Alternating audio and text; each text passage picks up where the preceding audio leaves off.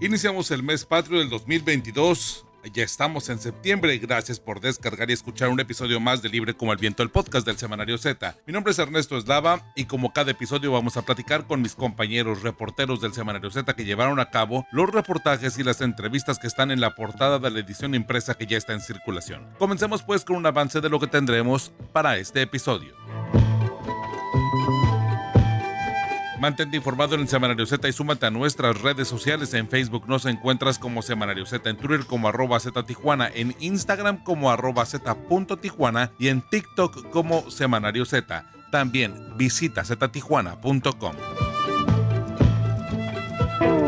En la edición 2527 del 2 de septiembre del 2022 del Semanario Z tenemos, para empezar, por primera vez en 42 años el Semanario Z se imprime en México. Garantizamos la periodicidad para que llegue a tiempo a nuestros lectores. Históricamente, don Jesús Blancornelas, el fundador de este semanario, imprimió en San Diego, California, para garantizar la circulación del semanario en Baja California y hasta Baja California Sur ante el control del papel por parte del gobierno. Hoy el contexto ha cambiado y nos ha obligado a cambiar esta estrategia. En el cuarto informe de eh, gobierno de Andrés Manuel López Obrador, los otros datos, Luis Carlos Sáenz nos hablará sobre los homicidios, masacres, feminicidios y las personas desaparecidas y fosas clandestinas que son la constante en México. La captura de Rafael Caro Quintero como el principal triunfo del sexenio en materia de seguridad del presidente Andrés Manuel López Obrador. También en este balance del cuarto informe, Julieta Aragón nos hablará acerca del crecimiento económico que sigue estancado, la alta inflación que merma el poder adquisitivo de los mexicanos y las mega obras cuyo costo se han multiplicado y permanentes rezagos en educación y en salud que marcan el cuarto año de la gestión del presidente López Obrador. El robo de una aeronave por parte de un comando armado ha puesto en evidencia a las autoridades al no saber el paradero de distintas naves incautadas desde 2014. Ninguna se ha confiscado en el año en curso. Desaparecen 25 narcoavionetas, un trabajo de investigaciones Z. Hay pacto entre el gobierno federal y el crimen organizado es una de las declaraciones que hizo Francisco Rivas en una entrevista con mi compañero Alejandro Villa que nos va a platicar acerca de esta de estas declaraciones. También, ante el aumento de homicidios múltiples, autoridades de Baja California ya identificaron como responsables a ocho cabecillas de células de cárteles y 26 jefes de grupos de asesinos. Los nuevos sicarios, un trabajo de investigaciones Z. Por primera vez se ha incrementado el consumo del fentanilo en Baja California y se tiene registro científico de ello. Desde 2019, mil sobredosis en Mexicali, tres de cada nueve por este opioide más fuerte que la heroína. Por fentanilo, el 33% de los adictos fallecidos en Mexicali, de acuerdo a un estudio realizado por el Servicio Médico Forense de Baja California, un trabajo de mi compañero Eduardo Villalugo. Estás escuchando Libre como el Viento, el podcast del Semanario Z. Desaparecen 25 narcoavionetas. Es el reportaje titular del semanario Z que ya se encuentra en circulación. Un trabajo de investigaciones Z del que vamos a platicar mi compañera Lorena Lamas y yo sobre precisamente, bueno, pues este, este, esta situación que se vive aquí en Baja California. Para pues para eh, entender un poquito este trabajo periodístico, Lorena, ¿de qué va lo que ya está publicado aquí en el Semanario Z que ya se encuentra en circulación? Hola, ¿qué tal? Muy buenas tardes a todos, Ernesto. Pues comentarte que la zona sur de Baja California pues sigue dando de qué hablar. Apenas unas semanas estábamos hablando precisamente por esta misma vía sobre el tema de los desaparecidos, una zona eh, pues también muy cercana a San Quintín, la parte del Díaz Ordaz, donde recordarás, pues se encontraron varios cadáveres, ¿no? Este, osamentas justo en esa zona. Bueno, pues esta semana eh, ocurrió un robo, fuimos nota a nivel nacional, ocurrió un robo de una avioneta en un depósito de, pues digamos, de unidades de carga pesada, ¿no? En la zona de de San Quintín llegó un comando armado integrado por 10 hombres que iban fuertemente este, armados con eh, incluso ahí este agredieron al velador del negocio. Fue durante la madrugada del domingo y bueno lo sometieron lo amarraron lo vendaron y lo dejaron encerrado dentro de una caseta, donde, bueno, no supimos de esa información hasta que él pudo liberarse y, eh, pues reportar la situación de que se habían robado una avioneta tipo Cessna del interior de este depósito de vehículos eh, que por lo general son unidades de carga pesada. Eh, bueno, lo que tenemos hasta ahorita, Ernesto, pues te puedo, bueno, no te voy a adelantar lo que tenemos precisamente en el reportaje porque es importante que, que la gente lo lea, ¿no? Que, que esté más enterada, pero te comento que hasta el momento no hay ninguna información, por lo menos eso es lo que ha dicho la fiscalía, de grabaciones, ¿sí? En, en, algún punto que los ayude a dar con el paradero o cuál fue la ruta que tomaron estos sujetos en, una, en un vehículo de carga pesada donde subieron esta avioneta y se la llevaron.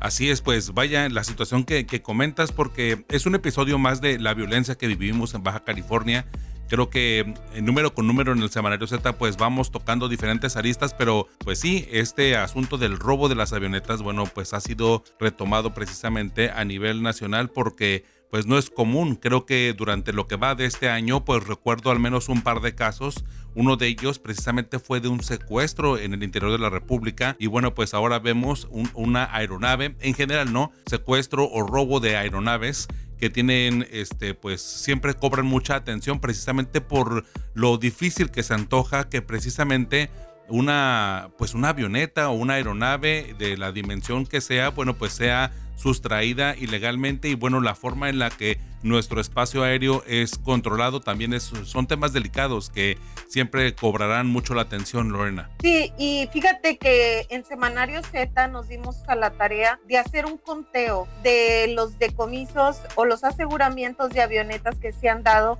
del 2014 a la fecha. Por ahí que encontramos una coincidencia bastante grande que son bastantes unidades, todas ellas en su momento este, fueron eh, abandonadas o fueron retenidas por el ejército con droga, con gasavión, incluso con armas, en distintos puntos de la zona sur, es decir, entre San Quintín, Uruapan, El Rosario, en la zona, entre las delegaciones de San Quintín, como es Colonet, eh, la zona de la Sierra de Juárez, la zona de Camalú, eh, también hay eh, otros aseguramientos que se llevaron a cabo en Ensenada, como es la zona de Ojos Negros, que es una de las zonas más concurridas de bajada de aeronaves con, con, este, con con droga. Eh, bueno, y comentarte que encontramos un dato muy interesante que precisamente esta avioneta que robaron el fin de semana fue el último aseguramiento que llevó a cabo la Secretaría de la Defensa Nacional en abril del 2021. Es, es comentarte que la unidad especializada en materia de delincuencia organizada, la FENDO, es quien en este momento está a cargo de la investigación y la sede de esta unidad se encuentra en la Ciudad de México.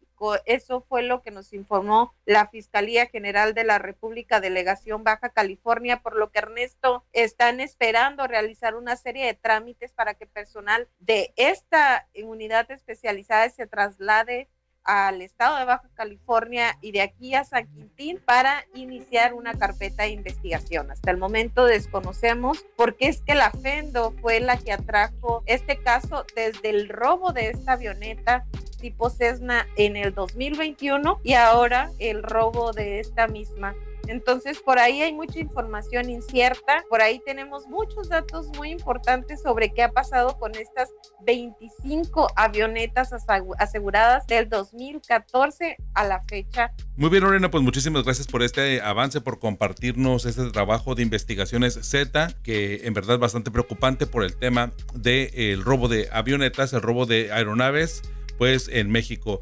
Lorena Lamas, muchísimas gracias por este avance. Ah, muchísimas gracias y los invitamos a que lean todo el reportaje completo eh, para que encuentren más detalles sobre el tema de la seguridad en lo que es la zona sur de Baja California. Muchas gracias, Ernesto. Gracias, Lorena. Ya tienes tu Z, recuerda que cada viernes puedes encontrar la edición impresa de nuestro semanario con los voceadores. Z, libre como el viento. Los nuevos sicarios es uno de los titulares del semanario Z que ya se encuentra en circulación. Un trabajo de investigaciones Z ante el aumento de los homicidios múltiples. Las autoridades en Baja California han identificado como responsables a ocho cabecillas de las células de cárteles y 26 jefes de grupos de homicidas.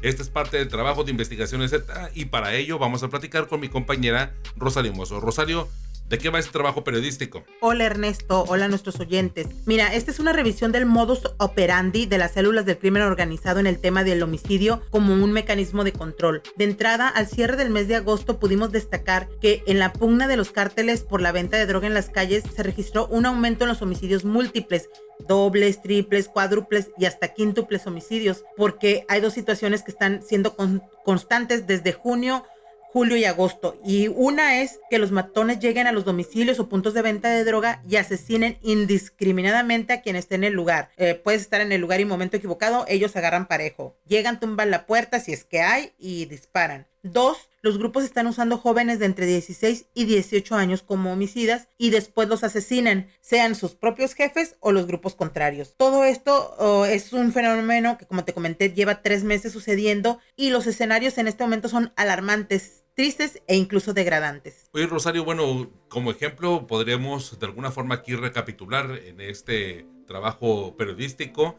precisamente lo ocurrido en la madrugada del 13 de julio, en donde un grupo de sicarios entraron a una casa en la colonia Sánchez Tabuada y dispararon en contra de cinco personas en donde pues estaban de fiesta, prácticamente estaban bebiendo y estaban drogándose, bebiendo alcohol. Este, ahí pues prácticamente solamente uno resultó pues sobrevivió a este ataque, ¿no? Y curiosamente los matones iban precisamente por el sujeto que sobrevivió. Eh, apenas pasa los 18 años, se llama Joshua Geek Sandoval, está identificado como distribuidor de droga con residencia en Estados Unidos y es operador de la célula del recién detenido David López Jiménez Cabo 20. Él era el objetivo del ataque, pero resultó solo con lesiones leves porque aseguró que su amigo le cayó encima y recibió los, los disparos mortales en la escena. La dueña de la casa, madre de familia, consumidora y vendedora de droga, Claudia Yasmín Rascón Villela también fue lesionada y estaba en estado prácticamente vegetativo, pero en la casa los matones asesinaron al invitado mencionado por Geek, al hermano de, de Rascón, Raúl, a los dos hijos de esta mujer, Edgar de 13 y Adrián de 15, quienes además resultaron positivos a marihuana y, son de este tipo de escenas las que se están repitiendo constantemente. También hubo un caso de un doble donde una mujer, con una mujer embarazada, donde también el, el, producto que llevaba pues también murió y, y han sido constantes, ¿no? Otro caso en playas donde cinco hombres fueron asesinados y e, ese, eso ha sido permanente. Sí, de hecho, curiosamente, después de haber eh, hecho este operativo eh, en Nuevo León, donde arrestan a, David López Jiménez el Cabo 20, este, pues llegan más refuerzos del ejército mexicano, pero bueno, eso no ha impedido precisamente que se registren este tipo de situaciones. De hecho, bueno, como, como parte de este reportaje periodístico, de este trabajo de investigaciones Z, en ese trabajo se identifican a algunos de los criminales con rostros y con nombres. Sí, y como parte del análisis que hacen las autoridades, identificaron a los matones que están al servicio de José Rafael Yocupicio el Cabezón y a Antonio Rubio López Max, ambos del cártel de Sinaloa, también los homicidas que reciben órdenes de Rodolfo López Arayano Cabo 30, de Javier Adrián Beltrán Cabrera el Puma, de Isaac Chávez Cabrera del Cártel Jalisco y los que reciben eh, instrucciones de Edwin Huerta Nuño el Flaquito y los que quedaron en lugar del Cabo 20 que son Leonardo Fabián, Robles el Cabo 45 y Cristian Gómez Rosales el Pitey. Estos son los jefes de 26 hombres que están dedicados a controlar la venta de droga a través del homicidio en Tijuana y en las zonas donde más están afectadas en este momento son Centenario, Presa Rural, Cerro Colorado, Florido Mariano, Centro y Playas pues sí, gran parte de la zona este de la ciudad de Tijuana. Y bueno, esta parte norte muy cercana pues a la línea divisoria con los Estados Unidos en donde bueno sabemos que hay zonas de tolerancia y en donde bueno hay temas o espacios en donde ha sido pues por tradición muy delicado este el tema de la violencia y de la inseguridad aquí en Tijuana. Pues Rosario, pues muchísimas gracias por este avance periodístico de este trabajo de investigación Z que se encuentra en la portada de la edición que ya se encuentra en circulación, Los Nuevos Sicarios, un trabajo periodístico de investigación Z. Muchísimas gracias, Rosario. De nada, nos escuchamos la próxima semana y pueden encontrar datos también de los homicidios de algunos funcionarios. Todo en la edición que ya está en circulación. Muchísimas gracias. Cada viernes por la tarde puedes descargar un episodio nuevo de Libre como el Viento, el podcast del Semanario Z. Encuéntranos en Spotify, en Google Podcast o en iTunes. Suscríbete y no te pierdas Libre como el Viento, el podcast del Semanario Z. Bueno, en esta ocasión vamos a platicar con mi compañero Eduardo Villalugo sobre su trabajo que vamos a destacar en el Semanario Z. Queremos invitar a todos los lectores a que consulten esta información importante porque, bueno, sabemos que el fentanilo es uno de los de las drogas, de los narcóticos, pues de mayor consumo o de un consumo importante en, en Baja California pero en esta ocasión, tanto el Servicio Médico Forense pues ha revelado precisamente al semanario Z indicadores que nos pueden revelar un tanto el asunto o bueno, nos ayudan a comprender cómo es el tema de la violencia en Baja California. Eduardo, hijos mano, ¿qué, qué estadísticas, eh? la verdad, la que ya nos estás compartiendo aquí en la edición impresa del semanario Z que ya está en circulación? Ernesto, como siempre, un gusto. Qué bueno estar aquí y ahora de manera presencial en el podcast eh, de Z Libre como el Viento. Efectivamente, ¿no? Hablamos del tema de fentanilo, una droga que desde el año 2014-2015 inició eh, o generó una alerta por parte del gobierno de Estados Unidos debido a la cantidad de fallecimientos que estaba generando la sobredosis de la misma. Llamaba la atención que en México no hubiera un solo estudio, análisis, señalamiento, por lo menos en Baja California, que es una de las eh, zonas, o por lo menos así lo identifica la DEA, eh, de las zonas donde se logra ingresar el fentanilo a los Estados Unidos. Y pues bueno, eh, como lo comentas, una información que hace el Servicio Médico Forense es probablemente el primer eh, arranque o el antecedente de una investigación seria que hace el gobierno como tal, porque tenemos otras agrupaciones como Verter u otras asociaciones que han hecho algunos eh, tipos de estudios, pero muy, muy generales o, o datos con base en lo que ellos han logrado obtener. El 33% de las personas en Mexicali que fallecen y que tienen algún tipo de adicción son consumidoras de fentanilo. Esto es el, el dato que arranca este reportaje o que genera la, la duda sobre este eh, reportaje. Y partimos de ahí, partimos de esta cifra para, eh, pues primero que nada, eh, hacer una revisión un poco más profunda de los datos escuetos que tienen otras autoridades y también con esta agrupación Verter donde incluso además tuvimos la oportunidad de conversar con un consumidor de fentanilo que tiene tres meses con esta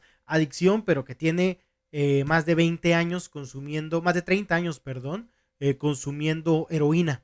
Los últimos tres meses ha cambiado y, pues nos describe un poco de cómo se ha dado este, este cambio y de cómo prácticamente todas las drogas, todas las personas consumen heroína o incluso algunos que consumen cocaína o, metanfetamina, eh, realmente están consumiendo fentanilo por lo barato que es, por lo sencillo eh, de, producirse, por lo fácil que es transportarlo.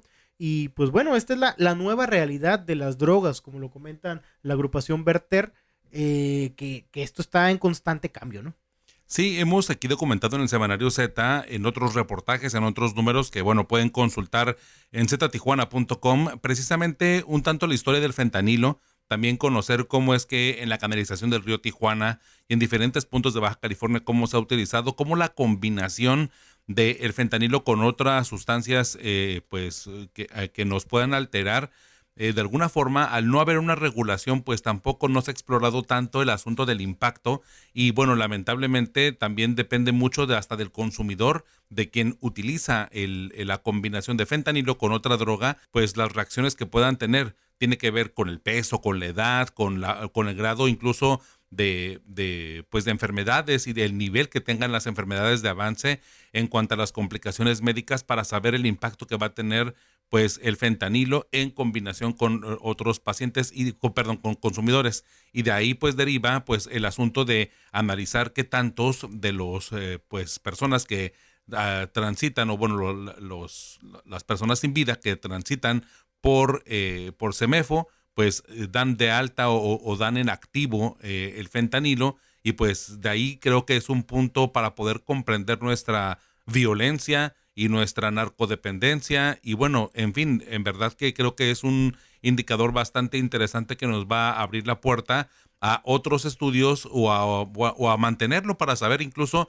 cómo se irá comportando pues en los próximos años, porque recordar que a Semefo llegan pues las víctimas de violencia, llegan los atropellados, llegan las personas que pierden la vida en la calle.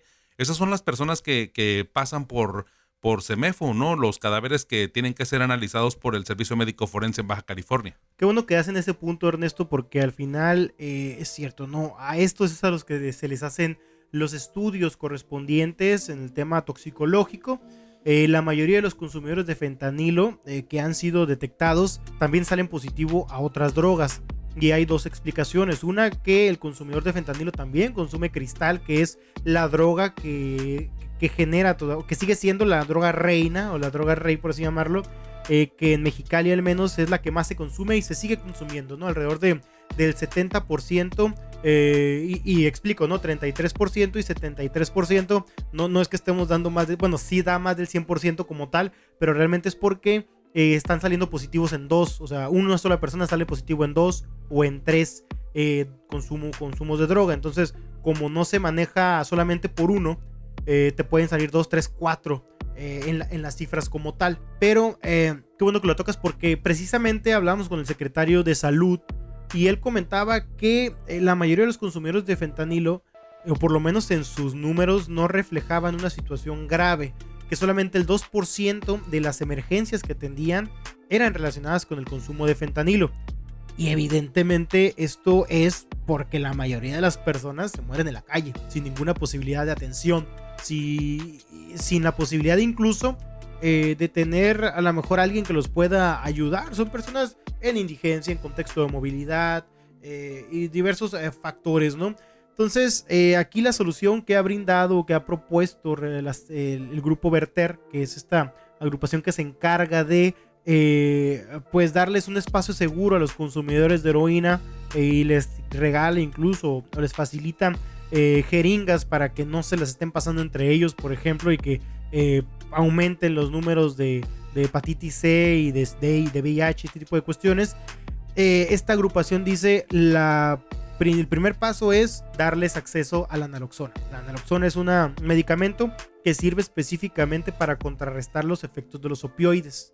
Y pues como lo sabe mucha gente, pues son de uso restringido, o sea, requieres realmente un tipo de receta, es un medicamento controlado, pero gracias a eso, a la naloxona que recibe Verter de Estados Unidos o de otros países como donación, es como se han logrado contener los casos de sobredosis. Y como dato extra, eh, Ernesto, de 2019 a la fecha, por opioides, han eh, salvado de, de una sobredosis a mil personas, de 2019 hasta este momento. 600 solamente este año, para que entendamos cómo viene en aumento. Lo que no se dio en 2019, 20 y 21, en 2022 ya supera eh, al doble. Eh, bueno, no, no al doble, supera a 600, pues, o sea, la, la cantidad y todavía no cumplimos realmente el año, ¿no?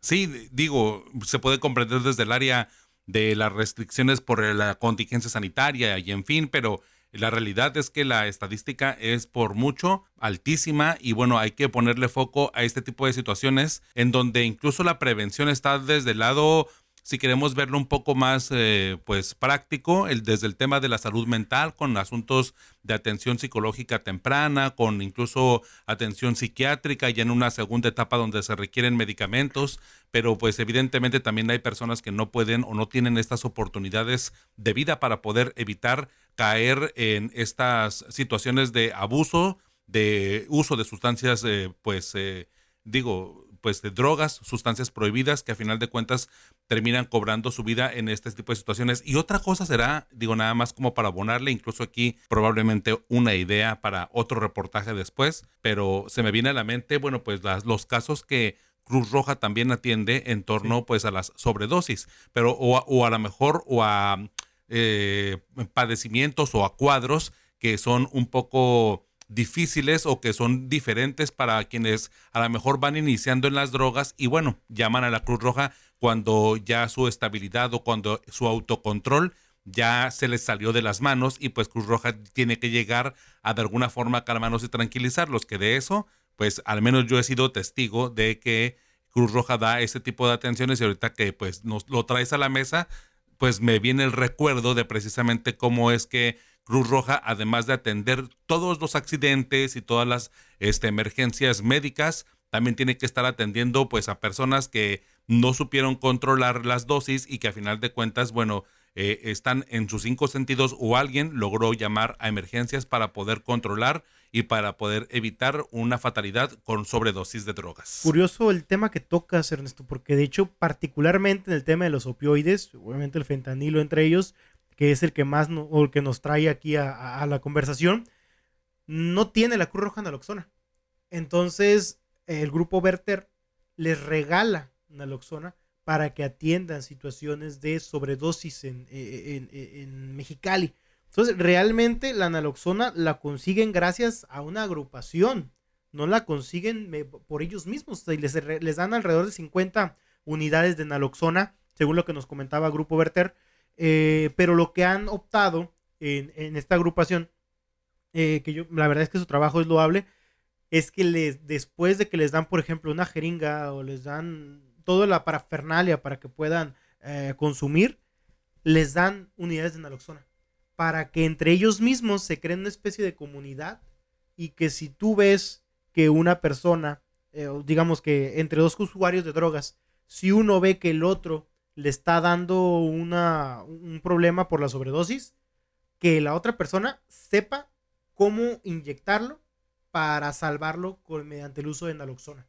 Entonces, están empezando eh, los mismos, gracias a la capacitación que está dando Verter hacia, hacia los consumidores, están empezando ellos solos a autorregularse, a, auto, a protegerse del consumo eh, en estas condiciones. Entonces, si se llega a pasar una persona eh, consumidor de, fentanilo, un amigo de él, que también es, consumidor, puede salvar la vida porque ya sabe cómo atender una situación de sobredosis. Y eso es un, dato bastante, bastante interesante. e incluso ellos han tenido la responsabilidad de regresar y decir, ya use la naloxona, le llenan un formulario a Verter y terminan dándole otra para que pueda para que pueda andar preparado en la calle por si alguna otra persona consumidora tiene una, eh, una sobredosis.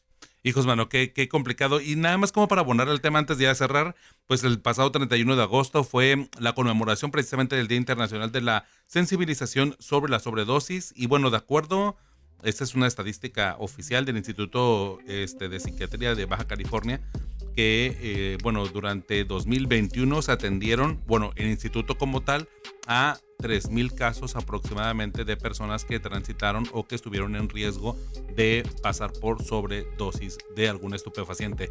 3.000 casos, digo, esa es una estadística oficial que ahorita estoy consultando, nada más así como en la plática aquí con Eduardo Villalugo. Eduardo, tus redes sociales para mantenernos en contacto. Gracias Ernesto, a través de la página de Facebook Villalugo Informa, ahí puede eh, comunicarse conmigo incluso, y atiendo denuncias, también en el TikTok de eh, Villalugo y eh, la página de Twitter que es Eduardo Villaceta. Perfecto, Eduardo, pues te seguimos y invitamos a todos a leer este reportaje que es bastante interesante porque tiene que ver con una arista para poder comprender la violencia y para poder comprender cómo es el uso de las drogas, al menos aquí en Baja California. Muchísimas gracias, Eduardo. Gracias, Ernesto. Saludo a todo el Estás escuchando Libre como el Viento, el podcast del Semanario Z. Y con mi compañero Alejandro Villa vamos a platicar acerca de una de las declaraciones que hizo Francisco Rivas y de hecho lleva eh, como título prácticamente esta cita, hay pacto entre el gobierno federal y el crimen organizado. Es una de las declaraciones que hizo Francisco Rivas aquí por su visita en Baja California. Y Alejandro Villa, bueno, platícanos, este es uno de los titulares del semanario Z y bueno, ellos pues ahora sí que en su declaración tienen bastantes datos o bastante información que recopilan y que van de alguna forma contrastando año con año con el tema de la seguridad. Platícanos, bueno, de entrada, cómo estuvo el tema o de dónde se extrae precisamente esta cita y qué argumentos dan para poderla sostener. Hola Ernesto y, a todo el auditorio. Claro, mira, eh, el trabajo que ha venido haciendo el Observatorio Nacional Ciudadano sobre el análisis de, las estadísticas y las causas de la violencia y la inseguridad en el país, eh, pues los ha ido llevando a hacer un análisis de cuáles son los motivos de por qué impera la impunidad y qué es lo que ha motivado eh, estos crímenes cada vez más violentos que se ven en todo el país, ¿no? Lo tuvimos el 12 de, agosto aquí en Baja California y lo hemos visto en el resto de, México. Eh, cuando le preguntábamos sobre cómo veía o si había una estrategia de seguridad en, el país por parte del gobierno de Andrés Manuel López Obrador, pues él lo primero que, que, acota o lo primero que comenta es que pues no hay una estrategia firme, no hay una estrategia que realmente se vea o palpable en, el país. Eh, el hecho de tener más militares y que la Guardia Nacional se militarice, haya mayor presencia de estos elementos en, en, estados como Baja California, Michoacán, Zacatecas, que han eh, tenido rachas de mucha violencia que no se veían en muchos años. Él comenta que eso realmente no es una estrategia, que simplemente es hacer eh, una especie de propaganda, ¿no? De decir, miren, esta es la fuerza que tenemos, pero sin una estrategia, sin una inteligencia de fondo, no soluciona los problemas. Lo que él menciona es que eh, la tirada va más hacia, hacia un pacto eh, con, los con los grupos del crimen organizado. Especialmente habla de, un pacto que hay entre el gobierno federal y el cártel Jalisco Nueva Generación y el cártel de Sinaloa, de dejarlos operar.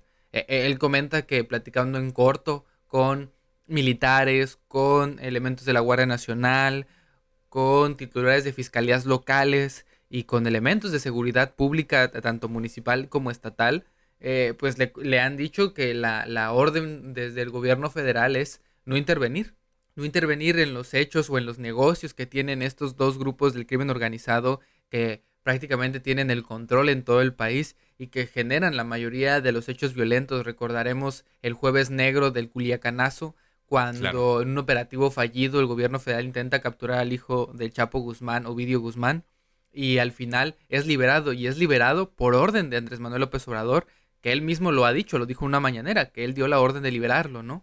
Eh, tenemos también otros comentarios del presidente a los que eh, Francisco Rivas hace referencia como a aquella mañanera donde dijo que eh, los estados, los municipios, las zonas donde un, un cártel de la droga eh, tiene el control son los, son los lugares donde hay menor índice delictivo, ¿no? Donde, donde la violencia y los robos y los asaltos pues prácticamente son nulos como pues zonas como Culiacán. De hecho puso el ejemplo de Sinaloa, ¿no? Así es. Y sí. otros, otros comentarios donde también él dice que se ha hecho público por mismos gobernantes pues es el caso de lo que sucedió eh, el 12 de, agosto aquí en Baja California, cuando la alcaldesa Montserrat Caballero salió a declarar a un lado, de, o sea, acompañada de un mando militar y de un secretario de Seguridad Pública, pues que los narcos estaban cobrando piso, ¿no? Y que les cobraran a quienes debieran, hablando de un pacto, de un de dejar que, que hicieran sus, sus tranzas, por decirlo de alguna manera, pero que no se metieran con la población. Y luego tenemos que a la semana o a los días el exgobernador de Baja California y ahora senador Jaime Bonilla, eh, pues dijera que hay un pacto, o que más bien que el gobierno actual de Marina del Pilar, pues no estaba cumpliendo un pacto o no estaba acordando con los grupos del crimen organizado. Y no sé si esto, digo, y esto ya es ahí una interpretación. interpretación personal de ese comentario que hacía el, el, el exgobernador, es que bueno, ahora no lo están haciendo el pacto, pero entonces su gobierno sí se hizo. Y fue parte de la reflexión que tuvimos con Francisco Rivas y a lo que llegamos y por eso se, se, cabecea así esta, esta entrevista que tuvimos con él, donde hablamos además de otros temas, ¿no? Sí, se destaca mucho esto. Y digo, nada más a colación, digo, también igual, ahora sí que apelando un tanto a la interpretación personal, este cuando la alcaldesa precisamente habla acerca de que o les habla directamente a las personas que integran el crimen organizado que cobren las facturas a quienes se las deben dando un tanto pues eh, la ventaja o dando un poco eh, concediendo un poco el poder del Estado, nada más recordar que el Estado es el que genera y el que, eh, el único, eh, por ley legalmente, que puede cobrar facturas, ¿no? Por eso tiene su sistema de hacienda, ¿no? Y que aparte la justicia y las leyes de los mexicanos las aplican las instituciones mexicanas. No ningún civil ni ninguna persona, por más armada que esté, eh, legalmente debería de estar facultada y es parte de las normatividades o de las leyes precisamente para poder eh, convivir en sociedad, ¿no? Por el hecho de que pues estamos en un estado de derecho, ¿no? Digo, de alguna forma quiero hacer o resaltar esto que probablemente a quienes estén más apegados a las leyes eh, o al derecho me pudieran pues de alguna forma conceder lo que estoy diciendo porque tiene una lógica. el hecho es de que al momento en el que el Estado o que algún gobierno le concede esas atribuciones a otro civil, no, ya sea del crimen organizado o no, pues evidentemente está cayendo en una irregularidad porque las leyes, insisto, de los mexicanos se tienen que aplicar mediante las instituciones. no conceder precisamente sus derechos a, alguien armado o no, pero pues a final de cuentas, este, esa, eh, pues esa declaración por eso fue tan polémica. Pues vaya, Alejandro, este, tu, tu, el tema y la, entrevista bastante interesante por las estadísticas y las apreciaciones que, que, llevas. Estos pasajes de las declaraciones del presidente, pues creo yo que nos ponen mucho en claro que eh, el análisis que se hace, pues tiene cierta lógica y hay una forma de, de ver las cosas donde pues las estrategias de despliegue nada más masivo de ejército mexicano y de Guardia Nacional, si no van alineadas con una estrategia para reducir la incidencia homicida, pues difícilmente podremos ver resultados positivos, ¿no? Fíjate que nos comentaba Francisco que, por ejemplo, los, eh, los elementos de la Guardia Nacional no cuentan con un mecanismo de evaluación eh, previa para su ingreso a la Guardia Nacional. Estos eh, que le llaman protocolos de... Análisis de control y confianza. Análisis de control y confianza. Los elementos de la Guardia Nacional no pasan por estos protocolos, ¿no? habla también de que se ha dejado de buscar a los desaparecidos, aunque pareciera que se está buscando más en esta administración, es totalmente al revés. Se han generado mecanismos para letargar la búsqueda de, las personas desaparecidas, haciendo, cambiando el discurso a encontrarlos con vida y así de alguna manera maquillar las cifras de los homicidios que hay en el país. Nos habla también en, su, en su análisis pues de que, de que los gobiernos de Morena eh, en los diferentes estados, en los seis estados que gobierna, pues la incidencia delictiva es la mayor. De hecho, son los seis estados con más violencia que hay en todo el país, los que predomina el, partido en el poder, lo que es Morena. También hablamos sobre el futuro para el país, qué es lo que viene, ¿no? Eh, cómo va a terminar el sexenio con este tipo de, pues de, acciones que está tomando el gobierno federal. Y habla de... Eh, él nos dijo algo que, se me pareció muy, muy revelador y es que él prevén conforme a las estadísticas y a las acciones que se han llevado a cabo y las declaraciones del presidente que los ciudadanos vamos a estar más vulnerables al robo, vamos a estar más vulnerables a los delitos comunes. Deja tú del lado del homicidio. Él comenta que en caso del homicidio la tendencia va a ser igual. Ni va a bajar a niveles de hace de, del sexenio de Fox, pero tampoco va a, aumentar estratosféricamente, ¿no? Lo que sí calcula es que vamos a estar más propensos a, los robos, a, los delitos comunes, porque eh, la pandemia y la estrategia que no hay de seguridad está propiciando que la gente eh, eh, haya perdido el empleo, que no haya tenido educación suficiente, los programas clientelares que está teniendo, que tiene el, poder, el, gobierno federal, lejos de atender las causas reales, simplemente les está dando dinero para que puedan seguir comprando drogas, para que puedan seguir teniendo tipo de vida. Y, muy interesante también hace referencia al tema de la unidad de inteligencia financiera. Él comenta que hay, hay recurso y se ha bajado un, un, este, un programa que viene desde Canadá para que se haga un, eh, un rastreo de las finanzas de los grupos del crimen organizado para golpearlos en sus finanzas, porque dice que, que el verdadero, eh, eh, la, verdadera semilla o, la verdadera causa de este nivel de criminalidad que hay en el país, pues radica en el dinero, ¿no? Y que ahí es donde debería de atacar el gobierno federal a las cuentas públicas de los criminales que pues invierten dinero hasta en obra pública, o sea, invierten dinero en adjudicaciones directas para generar obra pública y que de alguna manera también está habiendo este lavado de dinero. Y bueno, es, una, entrevista que fue bastante extensa, donde hablamos a detalle, desmenuzamos a detalle, pues cada uno de los rubros del tema de seguridad que hay en el país y que ha sido impulsado pues desde, desde Palacio Nacional. Así es, pues el análisis completo en la edición impresa que ya se encuentra en circulación en esta pues en este en esta entrevista, en este artículo de Alejandro Villa. Alejandro, pues tus redes sociales para mantenernos en contacto.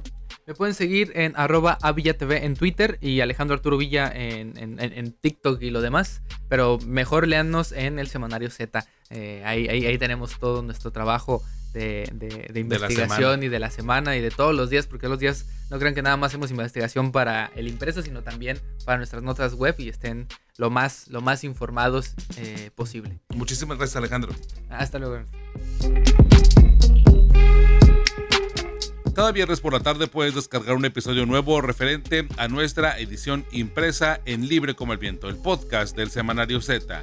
Encuéntranos en Spotify, Google Podcast o en iTunes. Suscríbete y no te pierdas Libre como el Viento el podcast del Semanario Z. Cuarto informe, los otros datos, es uno de los titulares del Semanario Z que ya se encuentra en circulación. De mi compañera Julieta Aragón. Julieta, bueno, platícanos un poco acerca de la información o, bueno, los datos que se han logrado recuperar precisamente de esta administración del presidente Andrés Manuel López Obrador, que bueno, cada primero de septiembre presentan los presidentes su informe. Esta no fue la excepción, fue su cuarto informe oficial, por así llamarlo, porque bueno, sabemos que él de forma periódica pues se presenta para poder brindar eh, datos duros y datos de los avances o lo que él considera este, datos importantes para la ciudadanía, pero en esta ocasión, ¿qué es lo que hemos logrado recuperar aquí en el Semanario Z? Hola Ernesto, gusto saludarte a ti y al auditorio. Bueno, comentarte que Previamente a este informe de labores, en vísperas, Oráculos señalaba que el presidente tiene una aprobación de alrededor del 62% entre pues, la población mexicana. Sin embargo, eh, Adriana García Hernández, coordinadora de análisis económicos en México, ¿Cómo vamos?, señaló a Z que esta alta popularidad no se sustenta en resultados sobre economía, dado que la economía mexicana se encuentra deprimida, no genera empleos de calidad ni suficientes. Ejemplificó que para julio pasado debíamos tener 700 mil empleos formales creados, sin embargo, existen solo 450 mil. Em, por otro lado, hizo notar que em, si una economía que crezca no será y sin una reforma fiscal no será posible duplicar la pensión universal para adultos mayores que el presidente ha prometido. Por otro lado, también hay que destacar que las obras emblemáticas de esta administración, como el tren Maya, Dos Bocas, bueno, la refinería de Dos Bocas y el Aeropuerto Internacional Felipe Ángeles, han incrementado sustancialmente sus costos. En el tren Maya eh, se calcula que el incremento es de alrededor de 150%, al pasar de 120 mil millones de pesos a 299 mil. En dos bocas eh, también es eh, muy sustancioso, pues pasó de 8 mil millones de dólares a 20 mil millones. Y en el aeropuerto AIFA, pues se calcula que hay eh, alrededor de 23% de incremento o de sobrecosto respecto a lo que originalmente el mandatario había señalado iban a costar estas mega obras. En resultados educativos, la analista nos señaló que, bueno, eh, no ha habido em, una atención y, una medición respecto a cómo va la educación en México. Em, con datos de un análisis eh, a las finanzas públicas hecho por el Centro de Estudios Económicos de las Finanzas Públicas de la Cámara de Diputados, se observa que eh, en este caso el rubro de educación se erogó 21 mil millones de pesos menos que en el año anterior. El informe de la Cámara de Diputados señala que aunque la educación junto con la salud fueron los sectores más afectados por el COVID, continúan siendo sectores en los que de manera recurrente se ejercen recursos, perdón, se ejercen menos recursos tanto respecto a lo que está programado como en años anteriores. Esto eh, evidentemente pues eh, prende las alarma, alertas, alarmas porque eh, en el Centro de Estudios Espinosa Iglesias, que es otra asociación civil, han hecho estudios en los que señalan que derivado de la pandemia, 24% de, bueno, hubo una reducción de 24% respecto a la escolaridad. El INEGI también en 2020-2021 eh, indicó que alrededor de 5.2 millones de estudiantes dejaron las aulas. Ya en el ciclo 2019-2020, 740 mil alumnos lo habían hecho. Finalmente, en temas de salud, bueno, pues platicamos con Andrés Castañeda de Causas de Salud y Bienestar, que es una asociación em, integrada a este colectivo de cero desabasto y él, eh, bueno, de plano calificó la administración del gobierno federal en materia de salud con un 5, reprobado. ¿Por qué? Porque en términos reales el presupuesto no ha incrementado en los últimos 10 años. Señaló que si bien en 2022 hubo un pequeño incremento, bueno, pues no ha em, ayudado, digamos, a, a todas las necesidades que se requieren. Otro aspecto importante que nos señalaba el activista es que en 2021 fue el peor año de acceso a los medicamentos. Y bueno, eh, como tú recordarás, cuando, cuando se decidió eliminar el seguro popular para crear el INSABI se perdieron alrededor de 15, mil, de 15 millones de personas afiliadas. Actualmente este número, 15 millones, no cuenta con seguridad social. Así es, y luego a, final de cuentas también el INSABI también corre bastantes riesgos y con estos anuncios de ampliar la cobertura por parte del Instituto Mexicano del Seguro Social, ¿no? A, al IMSS Bienestar, que bueno, también en otro momento, en números pasados, en statijuana.com pueden encontrar precisamente ese reportaje sobre cómo es que pues evolucionó esta estrategia que a final de cuentas el INSABI no logró darle cobertura y dar eh, la misma calidad y la misma, pues sí, este, cubrir al mismo sector de la población que ya lo venía haciendo el Seguro Popular eh, fundado desde el sexenio de Vicente Fox Quesada. Pero bueno, este reportaje, eh, ah, pues ahora sí que acorde y en sintonía con el informe de gobierno del presidente Andrés Manuel López Obrador, se puede encontrar en la edición impresa que ya se encuentra en circulación.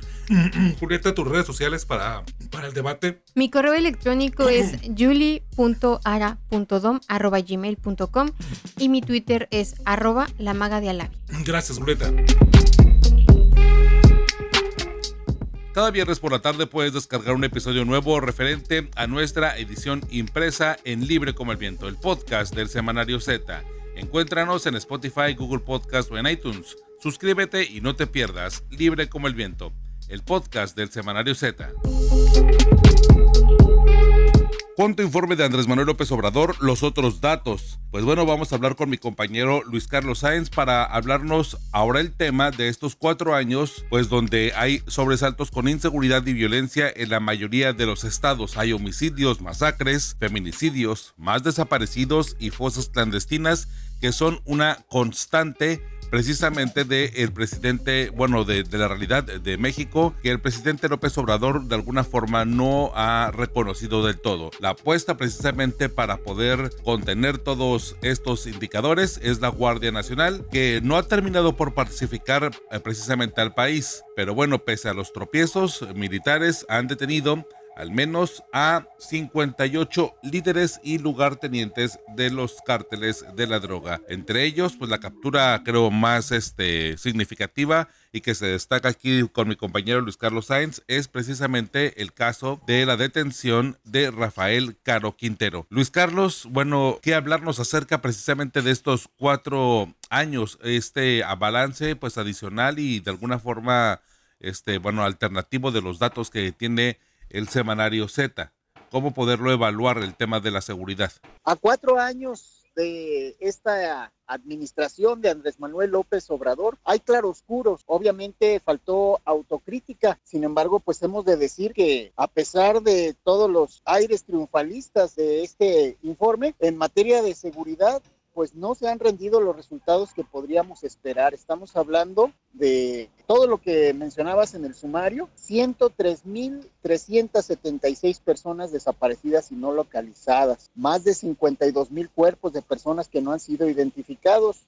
Estos acumulados, pero obviamente multiplicados en esta administración. Estamos hablando también de 120.854 homicidios dolosos tan solo en este sexenio, más 3.560 feminicidios. Tenemos también datos de que hay más de 1.200 multihomicidios, lo que en ocasiones llamamos masacres porque pierden la vida tres o más personas en un solo hecho. Y desde luego destacan los asesinatos de 36 periodistas, y 1.673 policías de diversas corporaciones y niveles de autoridad. Eh, pues la peor tragedia es esta de las personas desaparecidas y no localizadas que continúa, continúa sangrando al país y ya desde luego, como se comentaba, eh, la captura de Rafael Caro Quintero es sin lugar a dudas en este tema de seguridad quizá el mayor logro de la administración de López Obrador.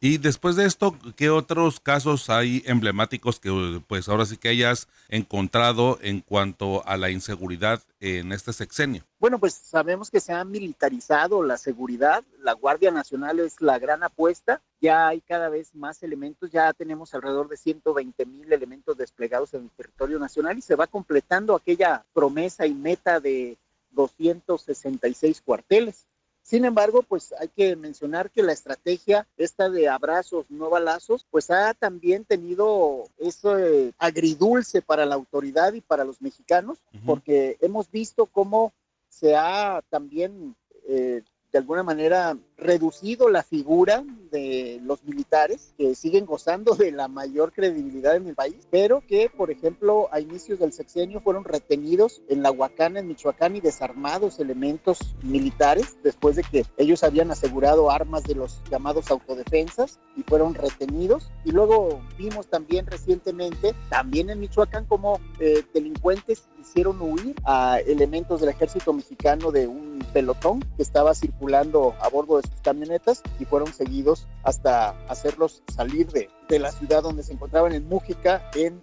Michoacán. Pero en contraparte, los militares, los marinos y los elementos de la Guardia Nacional han dado algunas muestras de, de poder también, asegurando y deteniendo a varios de los narcotraficantes más importantes de México. Creo que eso ha sido lo que ha marcado esta administración. ¿Qué destacar precisamente del tema de seguridad pública? La captura de estos narcotraficantes, que ya mencionamos, el más reciente es Rafael Caro Quintero, pero han sido detenidos.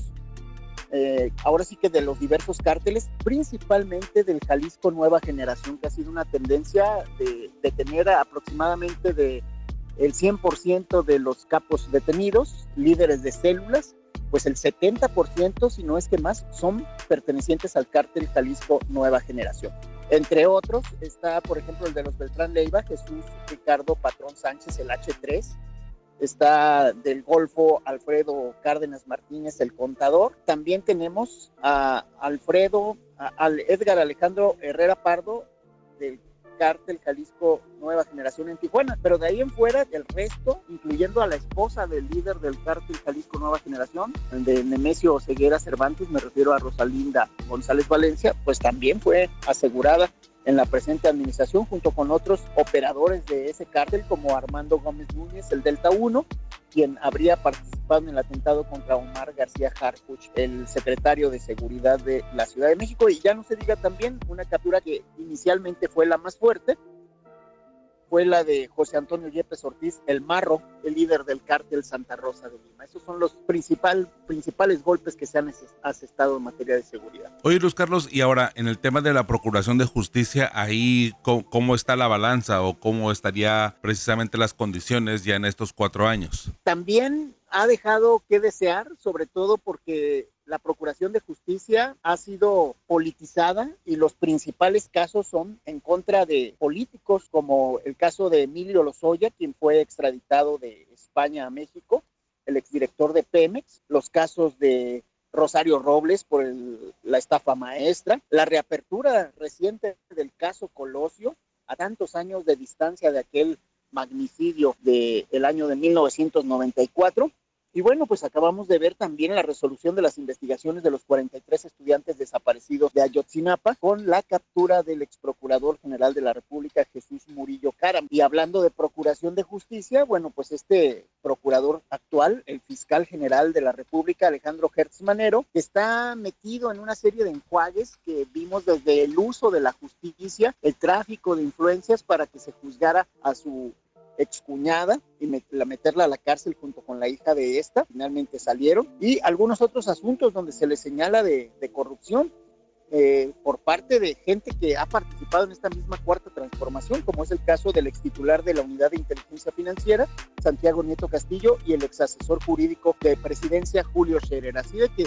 pues ha sido eh, muy politizada la Procuración de Justicia y bueno, la Administración de Justicia esa le corresponde al Poder Judicial y no es motivo de este, de este análisis y de este informe. Así es, pues Luis Carlos, eh, en verdad que creo yo que esto es un balance bastante completo que nos publicamos ahora en el semanario Z, eh, pero pues vaya, hay mucho todavía que analizar y precisamente, bueno, pues en la en el escrito vamos a poder encontrar en este artículo pues tanto la información que ya nos has proporcionado como la que hace unos momentos nos proporcionó Julieta Aragón precisamente en torno a lo económico, a la parte pues financiera, incluso social, en donde bueno, pues el balance a lo mejor no es tan alegre, ¿no? Como... Así es, esperaríamos, esperaríamos que en estos dos años que restan, pues haya resultados, ¿no? Que es lo que estamos esperando, sobre todo en estos rubros de seguridad pública que tanto mantienen a la gente con temor en las calles, en sus comunidades, sobre todo hablando del centro hacia el norte del país.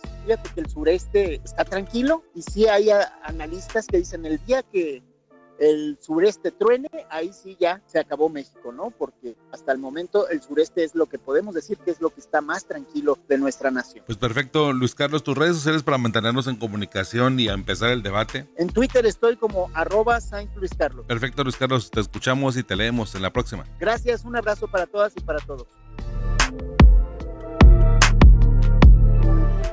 Y bien, muchas gracias por acompañarnos durante esta tarde, este episodio nuevo referente a la edición impresa del Semanario Z. Así que también gracias por acompañarnos a mis compañeros Lorena Lamas, Julieta Aragón, Luis Carlos Sáenz, Alejandro Villa y Eduardo Villalugo. Un episodio con bastantes voces. Gracias también a mi compañera Rosario Mozo, editora general de información, Adriana Barrobello y a René Blanco, codirectores del Semanario Z, y al valioso apoyo de todo el equipo de periodistas y de personal administrativo del semanario. Mi nombre es Ernesto Eslava, me encuentras como arroba Ernesto Eslava en todas las redes sociales y los espero el próximo viernes en Libre como el Viento, el podcast del Semanario Z.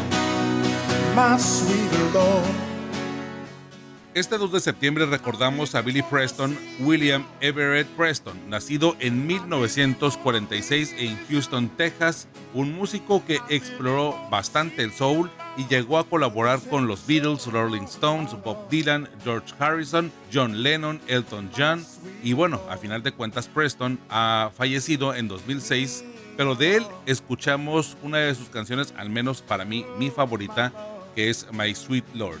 Una canción que no solamente ha estado en su discografía y en su legado de, de Billy Preston, también la podemos encontrar en diferentes bandas sonoras y para diferentes momentos. En verdad que es una canción muy socorrida por Hollywood.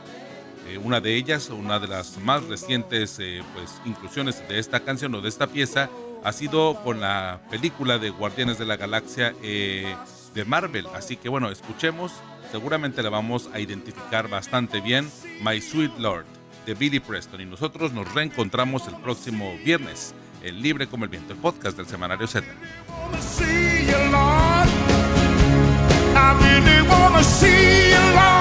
But it takes so long.